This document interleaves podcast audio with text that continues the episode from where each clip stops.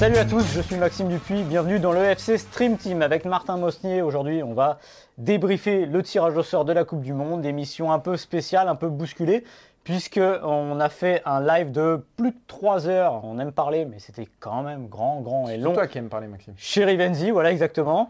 Et ben, on s'est dit que quand même un jour de tirage au sort, il était compliqué de ne pas vous offrir un FC Stream Team, puisqu'on suit les Bleus quand même à l'année. Ça aurait été bizarre. Cela dit, si vous voulez voir dans les largeurs ce qu'on a fait chez Rivenzi, vous allez soit sur eurosport.fr voir le meilleur des vidéos, soit évidemment vous allez sur sa chaîne Twitch et vous aurez toute l'analyse du tirage au sort de l'avant dont on parle. Euh, on parle beaucoup du Qatar évidemment, de la situation du Qatar. Le tirage évidemment l'après avec euh, euh, le résultat qui a été donné au bleu et qui est plutôt pas mal on va dire. On est plutôt bien tombé pour les bleus d'Ier Deschamps. On va rappeler les groupes. Mm. La France est avec Ah, t'es allé avec qui, Maxime? Avec la Ah bah, Tunisie, ouais. avec le Danemark faut et avec Australie, euh, Pérou ou Émirats Arabes Unis. Exactement. A priori, ça devrait se jouer en- entre l'Australie et, et le Pérou. Donc, on retrouverait Australie ou Pérou, Danemark, deux équipes qui étaient déjà dans le groupe de la France en 2018, ce qui nous laisse augurer de, de bien belles choses. Surtout que l'équipe de France croiserait en huitième de finale avec le groupe de l'Argentine, Argentine ou Mexique ou Pologne, en gros. Voilà, Et Arabie Saoudite en quatrième, mais a priori, Arabie Saoudite, mais ça passer. ne devrait pas passer. On ne sait jamais. Tout ça pour dire que cette Coupe du Monde 2022, elle a des petites odeurs de Coupe du Monde 2018. Est-ce que ça ira au bout pour autant? C'est difficile à dire. Ce qu'on sait, en tout cas, ce qui est certain, euh, c'est que l'équipe de France est la tête de série euh, la plus épargnée par ce tirage au sort, avec aussi l'Angleterre. L'Angleterre qui est notamment avec les États-Unis, qui était peut-être la plus petite équipe euh, du chapeau 2. Bref, euh, la route est relativement, relativement dégagée, en tout cas pour le premier tour. Bah, au moins, elle est bien balisée. Alors, on ne connaît pas encore le premier adversaire, comme tu l'as dit, puisque ce sera soit le Pérou, l'Australie ou euh, les Émirats Arabes Unis. Les Émirats Arabes Unis, on les a jamais joués euh, du tout. Et le Pérou, l'Australie, évidemment, c'est des souvenirs de Coupe du Monde 2018. Ça rappelle des bons souvenirs, mais des souvenirs douloureux quand même, parce que rien n'avait été facile. Ouais, de rien n'était facile, mais ça avait déjà donné. Alors, j'allais dire le, chemin. C'est-à-dire que le premier match, il est raté euh, contre l'Australie, mais Didier Deschamps se rend compte que son attaque à 3, Mbappé, euh, Dembélé, euh, Griezmann ne va pas forcément fonctionner. C'est quand Giroud rentre, comme par hasard, que ça va mieux. Le Pérou, c'est un match où, moi, je me souviendrai toujours de l'après-match, où euh, les joueurs viennent dire en zone mixte. Non, non, on a maîtrisé, on a fait ce qu'on a voulu, alors qu'on avait l'impression que ça avait été compliqué. Et finalement, c'était euh, l'ADN de cette équipe. Et c'est une de ces deux équipes potentiellement que l'équipe de France jouera euh, en premier. Alors c'est un peu dommage de ne pas connaître le calendrier complet, mais c'est ainsi. Il y a trois équipes qu'on ne connaît pas. L'équipe européenne, celle qui est dans le groupe de l'Angleterre, parce qu'évidemment la guerre en Ukraine, ça c'est, j'allais dire, c'est une bonne excuse euh, d'avoir du retard. Mais les deux autres, ce sont euh, deux barrages, donc on connaît à peu près le programme. Mais ce qu'on sait quand même, c'est que ce groupe-là, comme tu l'as dit, il ressemble à 2018. Et il est quand même relativement clément. Oui. Il y avait, faut rappeler qu'il y avait quand même l'Allemagne dans le chapeau 2. Ouais, ou le Sénégal dans chapeau 3, donc, euh, ou, euh, ou- ou la Serbie aussi dans chapeau 3. Enfin bref, c'était quand même des équipes qui, sur le papier en tout cas, donc c'est toujours pareil, analyser un, un- un tirage au sort, euh, Et- surtout six mois avant, le, enfin 7 mois avant le début de la compétition, c'est toujours compli- com- compliqué. Mais il y a des bons et des mauvais tirages. Celui-ci est nettement bon. Euh, Il n'y a pas trop de mystère là-dessus. Ce qui est intéressant, c'est que c'était important pour moi, pour l'équipe de France, de démarrer Alors, ce sera peut-être pas tranquille, ce sera peut-être pas tranquille, mais au moins aujourd'hui, en tout cas euh, au 1er avril, ça a l'air plutôt tranquille. Pourquoi?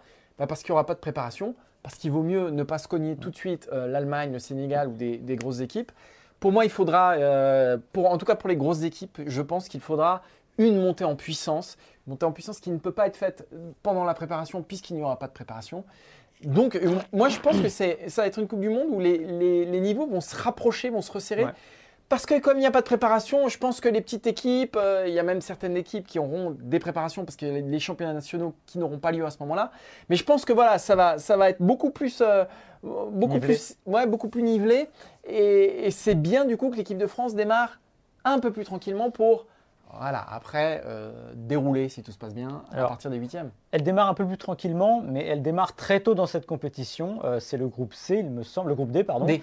Et c'est un groupe qui joue dès le deuxième jour parce que, alors, il faut savoir une chose, c'est que va être une Coupe du Monde à 32, mais c'est quasiment la plus, euh, c'est même la plus resserrée de l'histoire. Elle commence le 21 novembre, elle finit le 18 décembre. Le 21 novembre, c'est un lundi. Déjà, commencer une Coupe du Monde un lundi, ça fait bizarre. Normalement, c'est un vendredi.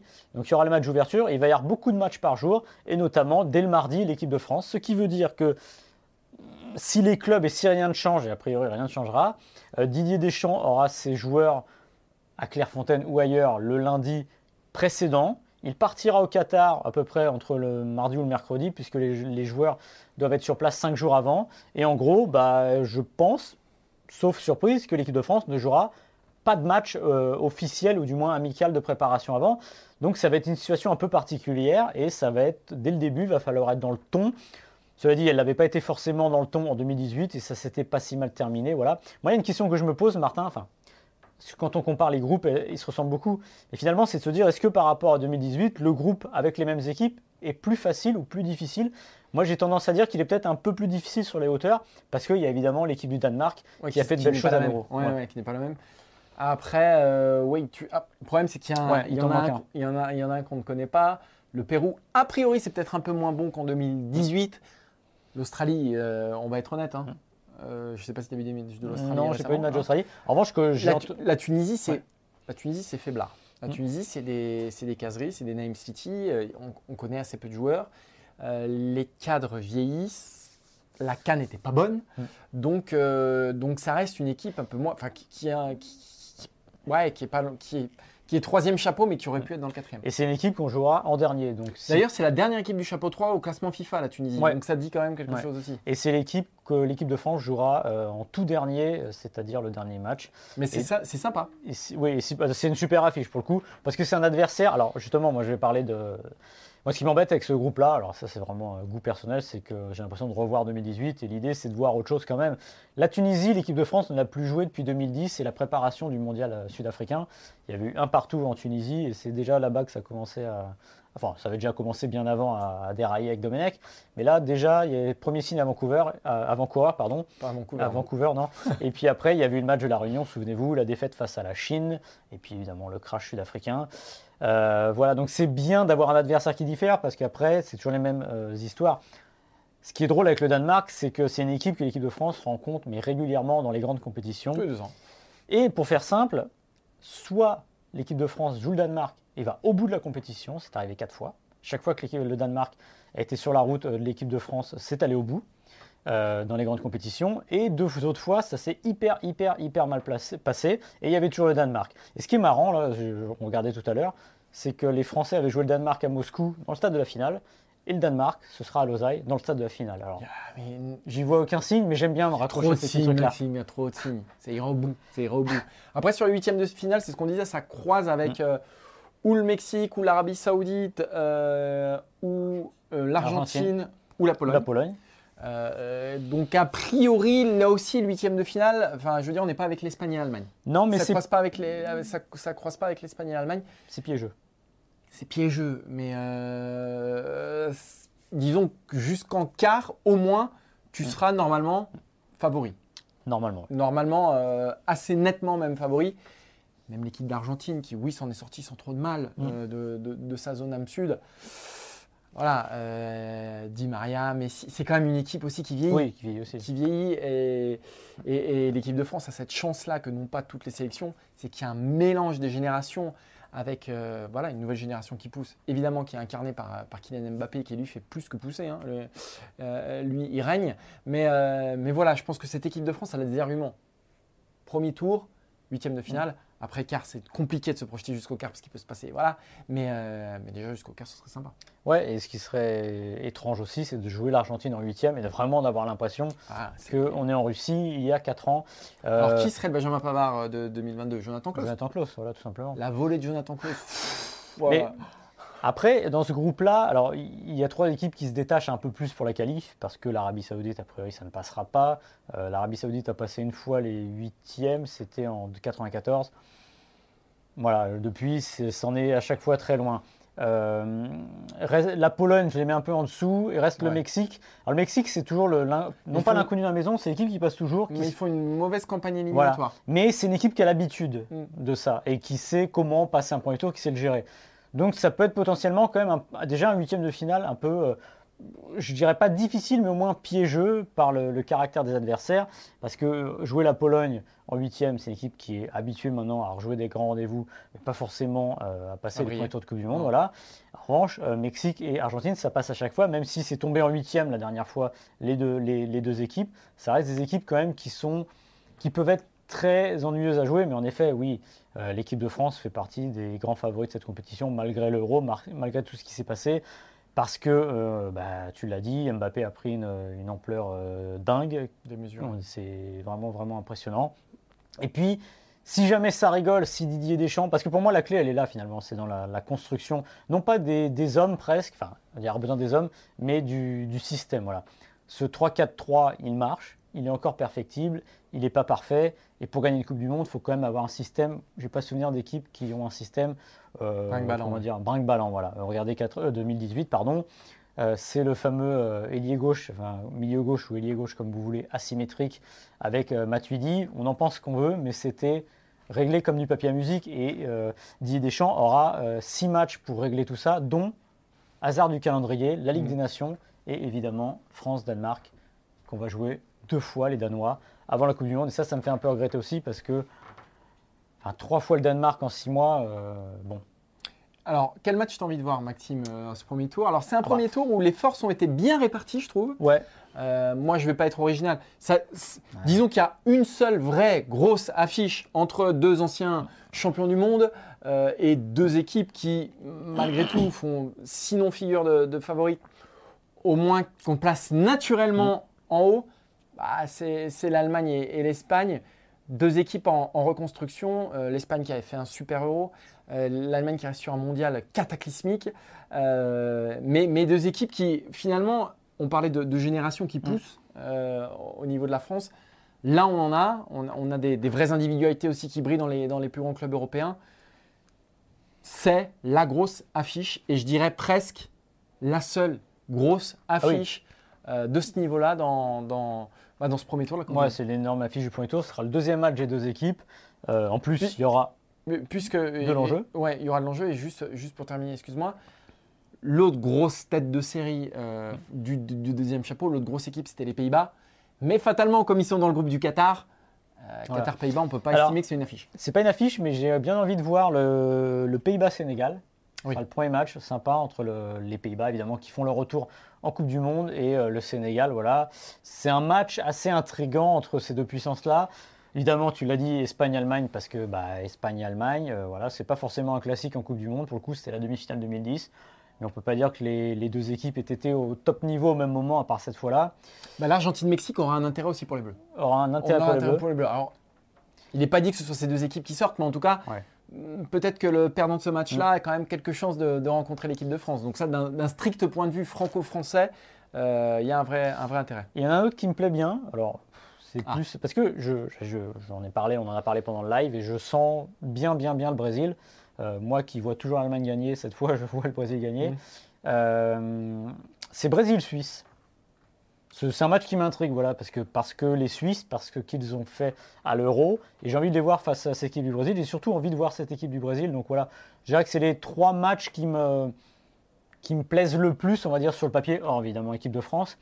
Et il y a un groupe qui me plaît bien, moi, c'est pas le plus, le plus difficile, mais je suis pas sûr qu'il soit complètement ouvert aussi, mais c'est le groupe de la Belgique pour le coup. Ouais, alors on rappelle Belgique, Canada, Maroc, Croatie. Ouais, j'ai l'impression que ça ça peut partir un peu dans tous les sens dans ce groupe-là. Belgique est quand même au-dessus. Ouais, au-dessus, mais alors, alors pareil, moi le premier à dire que de voir les Belges gagner euh, en 2016, voir les Belges gagner en 2018, bah, 2020, je pensais que c'était encore possible. J'ai l'impression que ça commence à arriver tard. Derrière, il y a du renouvellement qui est difficile en défense. Hasard. Bon bah voilà, enfin ils ont fait quasiment sans lui pour euh, ces derniers temps, donc. Euh, Après, un gardien hors norme, un, voilà. super attaquant. Et ça sera intéressant de les voir avec les vice-champions du monde qui ont perdu de leur superbe. Mais c'est quand même un groupe intéressant. Le Canada qui est de retour. Euh, avec des joueurs qu'on connaît. David, avec des joueurs qu'on connaît, voilà, exactement. Alfonso, Alfonso Davis, voilà. alors c'est marrant parce que, alors, je le répète, on faisait un live tout à l'heure euh, avec Rivenzi sur le tirage au sort. Et il y a une grosse, grosse hype. Justement autour du Canada. Voilà. Oui. Alors, ça va être les- l'effet Davis, l'effet David, je sais pas. Ouais. Mais en tout cas, il y a, bah, parce qu'il y a des individualités. Voilà, Parce que c'est une équipe qu'on connaît très peu, qui, bah, qui n'a pas joué la Coupe du Monde depuis 1988. hein. 6. 6, Ouais. oui, il n'y avait pas de Coupe du Monde en 88, donc euh, voilà. Mais, euh, mais voilà, c'est une curiosité. Et en plus, ils organiseront la Coupe du Monde dans, dans 4 ans. Donc c'est vrai que c'est un, ce sera une des grosses curiosités de, de, bah, de, de ce premier tour et on espère peut-être même du tableau final. Ouais, et alors il y en a un dernier qui me- m'intrigue aussi. C'est pas tellement le côté sportif, mais le Iran-États-Unis euh, disputé au Qatar. On avait eu, on avait eu pardon, Iran-États-Unis. euh, les, I- les, Ira- les Iraniens avaient gagné euh, lors de la Coupe du Monde 98. C'était à Lyon. C'était sûrement un contexte un peu différent. Là, je, je Mhm. demande à voir, ça va être un peu particulier comme match, mais je crois, il me semble que c'est aussi un dernier match de poule, donc potentiellement sans enjeu. Je crois qu'à Lyon, c'était exactement le cas aussi.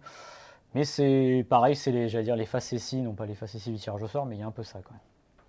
Qu'est-ce qu'on peut dire encore Euh, Peut-être si, si tu devais ressortir une surprise et peut-être une équipe qui va te. Me subjuguer Ouais.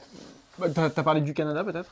Ouais, mais je crois pas trop au Canada. Enfin, le groupe, vu le groupe, je Ouais. suis pas, je suis pas certain que le Canada. euh, Moi, Fasse je pourrais dire, je pense que je dirais quand même le Sénégal, Maxime. Ah bah, bah non, mais normal. la surprise générale.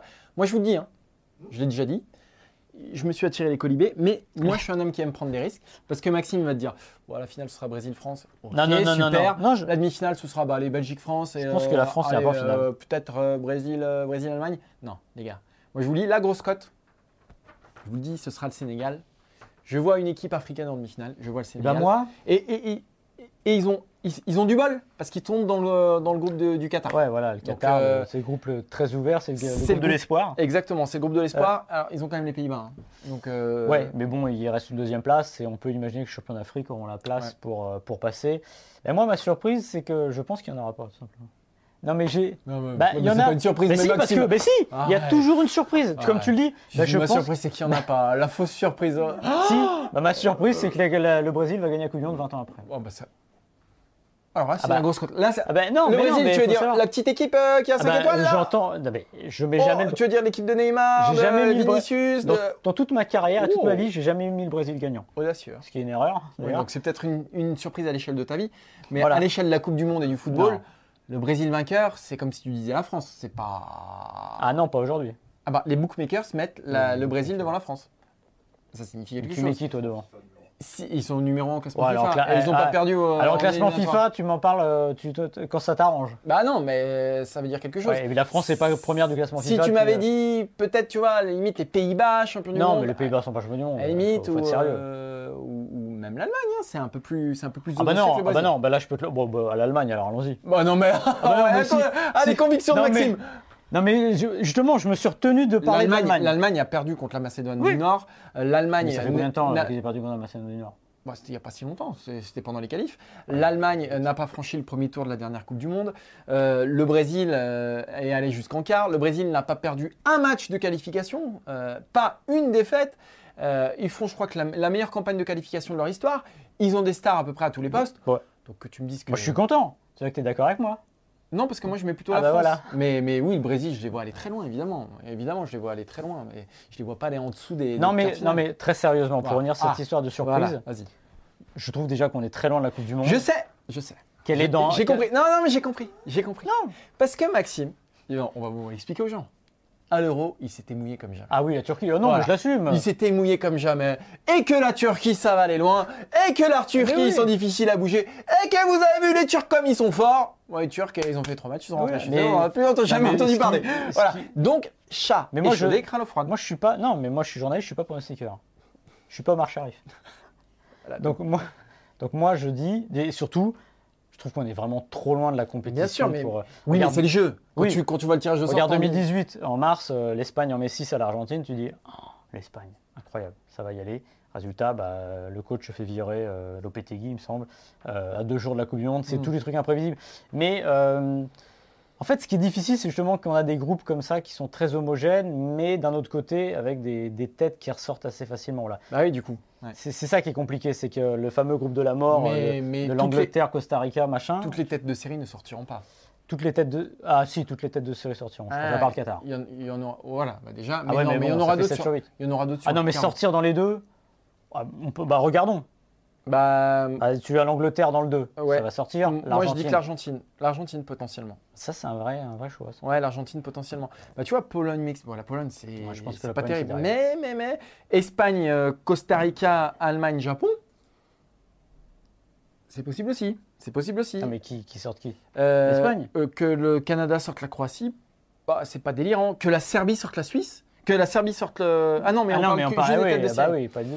Euh, Non, bah non. euh, si- bah, l'Espagne, pourquoi pas. L'Espagne ou l'Argentine Moi, je dis l'Espagne ou l'Argentine, Alors, potentiellement. potentiellement, oui, attends. Oui, les plus en danger, oui. Je veux Ouais. dire, alors non, je mettrais l'Argentine le plus en danger. Ouais. L'Espagne, je pense quand même qu'il y, a- il y a de la marche sur ce qu'il y a derrière. Évidemment, un deuxième match perdu contre l'Allemagne n'arrangerait pas leurs affaires. Je pense qu'il y a quand même une petite marge. Mais Ouais, en effet, oui, si on a une à choisir. un peu chaud, un gardien un peu chaud. Non, non, mais si on a une à choisir, évidemment, je pense que c'est l'Argentine qui a le moins de, va dire, de garantie aujourd'hui et qui laisse euh, craindre, on va dire, le pire. L'essentiel, c'est que ce ne soit pas la France. Exactement. Qui a un chemin dégagé. On a fait le tour, hein, Maxime Ouais, alors c'était un peu décousu, hein, on s'excuse. Non, non, c'était très Il bien. est tard en plus parce que. Non, c'était très bien. Non, il n'y a pas à s'excuser, c'était très bien. C'était décousu. Euh, merci à Adrien à la réalisation, merci à Maxime. euh, Merci, Martin. euh, merci Martin, effectivement, moi-même. Et on se donne rendez-vous. Le Qatar, c'est loin, hein, mais on a, dit, on a quand même hâte d'y être. Ouais. Euh, voilà. Mais on se donne rendez-vous bah, dès la semaine prochaine pour un nouveau numéro du FC Stream Team en bonne et due forme avec les trois sujets, etc. On ne sait pas de quoi on parlera, mais, euh, mais ça sera très bien. Voilà. Comme d'habitude. Voilà, et puis rendez-vous tout le week-end, toute la semaine et tous les jours sur eurosport.fr. Salut Ah, le salut de Maxime, là, c'est. On sent qu'il est tard. Salut Ciao Bye bye Bisous